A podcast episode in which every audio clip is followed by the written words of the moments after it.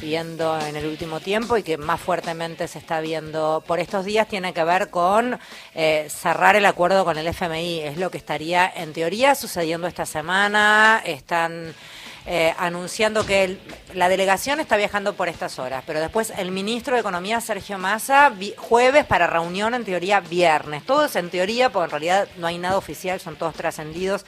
Quien mejor entiende de la cosa y nos puede contar un poco por dónde pasa la cosa es quien está en línea, Raúl Rulo de la Torre, economista, eh, eh, periodista y un montón de cosas más. ¿Cómo le va, señor? Gracias por atendernos. Rulo Fede País te saluda. ¿Qué tal, Fede? ¿Cómo te va? Bien. ¿Qué, se sabe, más allá de todas estas especulaciones que estoy revoleando yo al aire? A ver, yo lo que puedo hacer con lo, con, lo que estás revoleando, ordenarlo un poquitito. A ver, hay una parte que es información de fuente oficial, digamos, extraoficial, este, como es esto, pero, pero sí de, fuente oficial.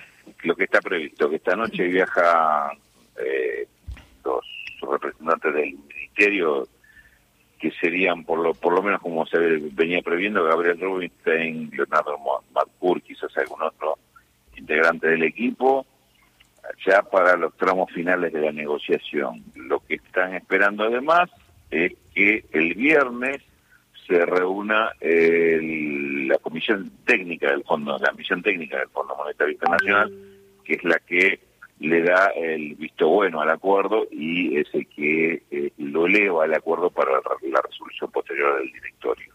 Es decir, esto es lo que por lo menos tienen previsto en economía, es esto. El viaje de hoy, negociaciones y el viernes eh, la elevación al, directorio de la de la propuesta de, acuerdo. Y sí, eh, lo que se especula que se podría viajar Sergio Massa entre viernes, sábado, para, Ok, o sea que va a depender va a depender de directorio mediante, sería esa. Sí, lo que, lo que te diría que es yo lo, que mm, veo es la posibilidad de que haya una, una, una presentación formal de la propuesta el, el, fin de semana si es que viaja Massa.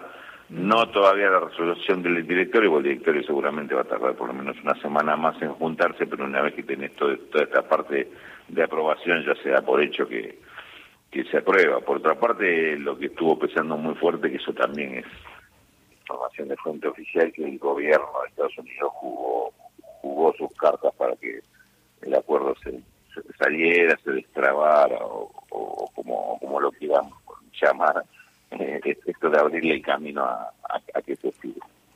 ¿Cómo te va, Rulo Mario?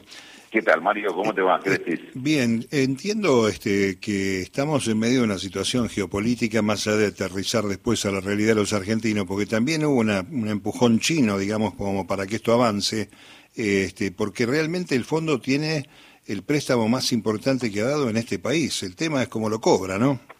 Exactamente, sí, es una complicación grande que tiene eh, es, cierto que con Argentina tiene el, crédito más importante, pero hay otros préstamos que, vienen abajo que también están muy dificultosos de, cobrar. Y esto y esto no es un tema menor en el en, el en, el panorama o, en el tablero. ¿por qué? porque el, el, propio la propia conducción del fondo está muy cuestionada. Inclusive en Estados Unidos está muy cuestionada porque la gestión la verdad este, tiene varias falencias entre esas las de no en realidad no ayudó a ningún país en el que tuvo intervención, más bien lo contrario, todos los países tuvimos problemas con ese con esos créditos, el fondo no, no una solución. Y entonces esto también está abriendo, ya que, ya que hablas del plano geopolítico, abre distintas vertientes de opinión dentro del propio Estados Unidos sobre qué hacer con el tema de la deuda de los, de, los países emergentes, países de mediano desarrollo o como se nos quiera llamar, calificar. Y esto también pesa mucho. Lo de China, mencionaste lo de China, lo de China es interesante porque eh, China le da argumento a los dos, le da argumento a los que dicen, no, a veces esto está negociando con China, no le demos nada, y a los que dicen, eh, seamos conscientes, le estamos regalando el terreno a China, siempre seguimos apretando. Aparece China como un oferente de alternativa financiera, eh, no solo en Argentina, sino en, varios países deudores que evidentemente le está agregando un elemento importante a ese panorama. Bueno, de todo esto surge la posibilidad de que esta semana se, se acuerde. Ahora, lo que no conocemos todavía es los términos del acuerdo. ¿Qué es lo que estamos acordando? Claro. Esto va a ser bueno conocerlo para saber qué pasó con las condicionalidades, tenemos, en el acuerdo original tenemos tres metas que en este momento no estamos en condiciones de cumplir ninguna de las tres, no se están cumpliendo de hecho, y además hay un compromiso de desembolso que venía atado a las metas, que al no cumplirse las metas algunos los habilita a decir, bueno, entonces no hay desembolsos. Ahora, si no hay desembolso, Argentina no, tiene, no está en condiciones de pagar eh, los próximos vencimientos con el Fondo Monetario Internacional, salvo que recurra a China. Con lo cual te vuelvo al tema de que nos, van a llevar, este, nos van a entregar en los brazos de China, o esto también es un tema que se van a cuidar de que no suceda. Bueno, todo esto se está jugando. Eh, por lo pronto, lo, único que tengo que agregar, me queda agregarle como información de trascendidos de fuente oficial, como se le suele decir, es que se está hablando de un desembolso de 8.500 millones de dólares, pero de aquí a fin de año, no en una sola vez, no los 10.500 millones que involucrarían a todos los desembolsos que el programa preveía entre el 10 de junio y el y el 10 de diciembre de este año. Ahora se habla de otra cifra, 8.500 millones y de aquí a fin de año, con lo cual a mí me da la idea de que ese mega desembolso de, una sola vez ya quedó, ya fue dejado de lado y y, nos está faltando la información, bueno, ¿qué va a pasar con los vencimientos? ¿Quedan tal, cual estaban o va a haber alguna prórroga de vencimiento? Porque si no, te diría que nos están dando plata para pagarle al fondo otra vez, nada más, no no hay no hay mucho más en este en, este juego de, de, cifras. Y es un semestre complicado, más allá de lo electoral, es un semestre bastante complicado, ¿no? Los vencimientos y compañía. Sí, porque aparte es un semestre que siempre que ten en cuenta que Argentina tiene el el núcleo fuerte de exportaciones en el primer semestre, es, las exportaciones agrícolas y derivados de,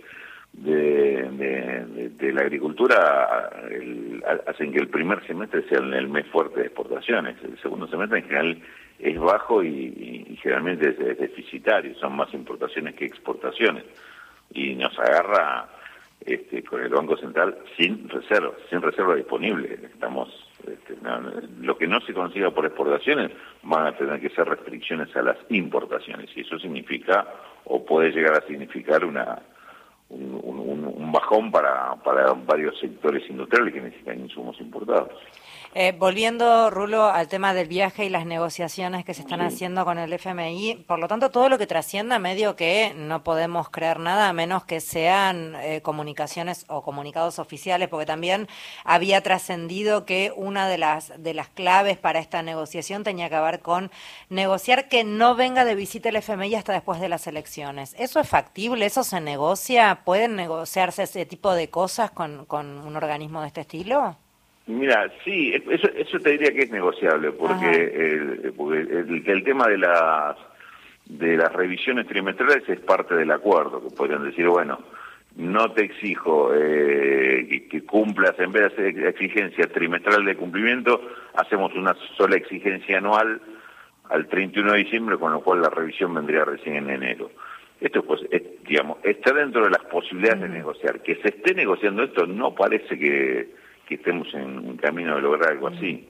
Sobre todo porque lo, que les contaba antes, entre las distintas tensiones internas, una de ellas que estamos prestándole a un país que no está cumpliendo su parte, no está cumpliendo el, con, el tema trimestral, es decir, las metas trimestrales, con lo cual uno imaginaría que en todo caso va a haber un aflojamiento en las metas, eh, algún cambio en las cifras o alguna postergación, pero no todo para el año que viene. Acá hay, hay un tema que nosotros tratamos de una forma y hay que ver cómo la ven desde, desde, Washington. Nosotros decimos, queremos patear todo para el año que viene. Y lo que te dicen de Washington dice, patear todo para el año que viene. No sabemos quién va a gobernar el año que viene. Y, lo que estaría, lo único que estaría definido es que le dejas un paquetazo mucho más complicado que, que el que tenés hoy, porque pateaste todo para el año que viene. Eh, y la verdad no lo, no lo vas a entusiasmar mucho para, que agarren esta propuesta porque dice, me, me estás entregando una situación muchísimo más grave y a negociar no sé con quién. Entonces, este, me parece, yo digo, presumo, soluciones así me parece que las la, descarto porque me, parece que no, no, no, no, no, son, no entran dentro de la lógica de la negociación. Entonces, eh, repito, los únicos datos que tenemos concretos hasta ahora, que son, que es lo que el viaje esta noche, la reunión del, del, comité, la, la, misión técnica el viernes que podría aprobar el acuerdo y que se habla de una cifra de 8.500 millones de desembolso de aquí a fin de año. Eso es lo concreto. De lo, de lo demás son todas presunciones que podemos hacer. ¿eh? Gracias, Rulo, impecable como siempre. Bueno, gracias, un, placer. Eh, era Raúl de la Torre, economista, periodista, compañero también ahí, lo pueden ver en Canal 7, escribe, en fin, eh, siempre clarísimo.